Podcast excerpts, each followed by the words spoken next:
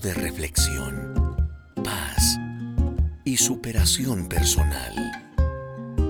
Entrevistas alineadas al beneficio de tu cuerpo, mente y espíritu.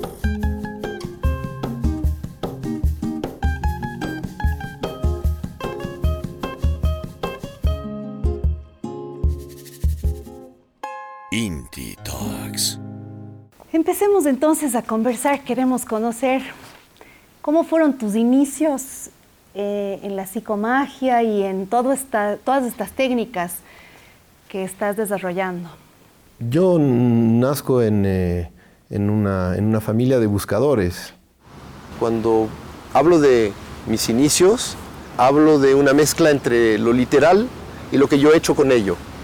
Yo tengo la sensación de que vivo como dentro de una especie de, de sueño eh, mitológico. Eh, he decidido reinventar mi vida y afectar mi memoria. Entonces, cuando digo mis inicios, me aparece como una gran epopeya y me gusta mucho porque creo que vivo bien con eso. Vivo como si fuera un viaje que no ha terminado y, y que seguirá, quizás también después de la muerte.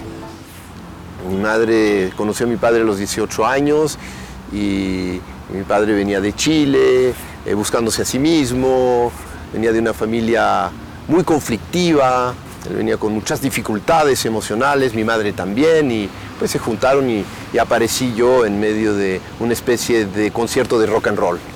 Pues tenían ideas hippies en esa época y decidieron que los niños eh, eh, tenían que vivir solos para ser libres, entonces me pusieron a vivir solo en un, en un gran loft, fue magnífico, ¿no? en un gran departamento, me pusieron pintura, eh, arcilla, me dijeron haz lo que quieras acá, entonces claro que yo pinté en todos los muros y me hice pintor.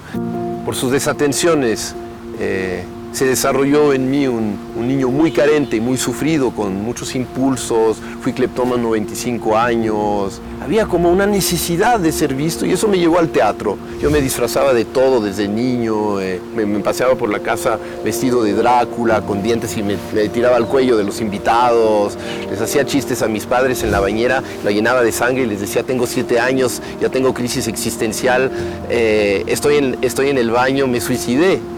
Entonces, pues mis padres decían, lo único que podían decir es hijo del surrealismo, ¿no? Cuando aparecieron la, las artes sanadoras en mi familia, pues yo me agarré de todas ellas para, para sanarme. Mi casa era una especie de, de gran universidad, el nivel era, era amplio.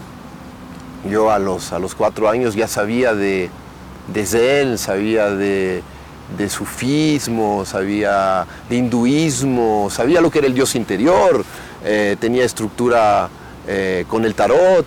Entonces imagínate cuando yo llegaba a la escuela era como un, era todo un desfase.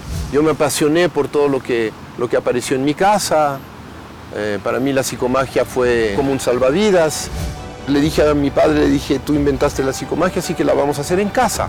Yo soy pionero de eso. Dije, la voy a practicar, voy a ver lo que eso produce en un ser humano, a ver si funciona. Se la puse a prueba, también puse a prueba a mi padre.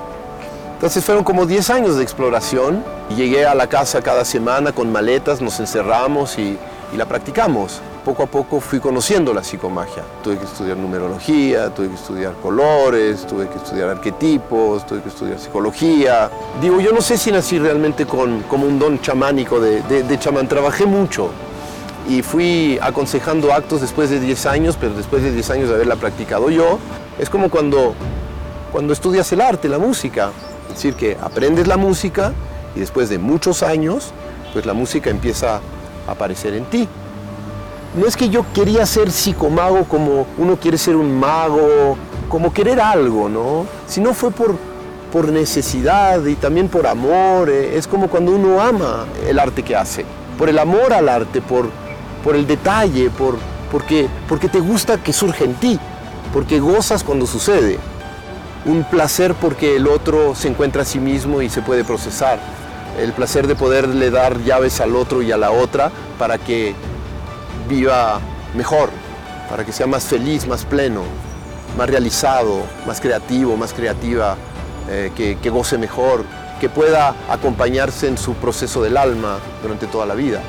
Yo fui criado con la frase del Buda que dice, nada para mí que no sea para los otros. Eso se imprimió profundamente en mi corazón. Entonces yo me lancé por necesidad y yo pienso que hay otros misterios, uno no sabe por qué uno, uno se dedica a esta clase de cosas.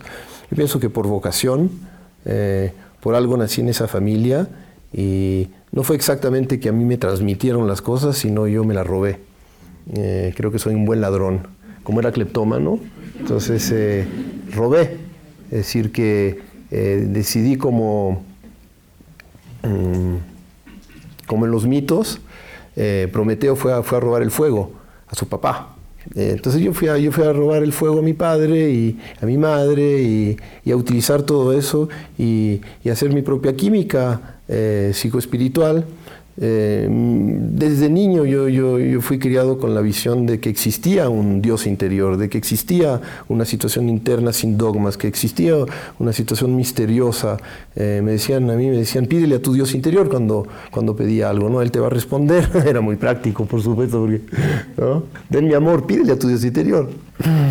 Em, pero, pero, pero me desarrollé con esa, con esa, con esa visión y, y con esa más que fe, ese conocimiento, esa, corazonada.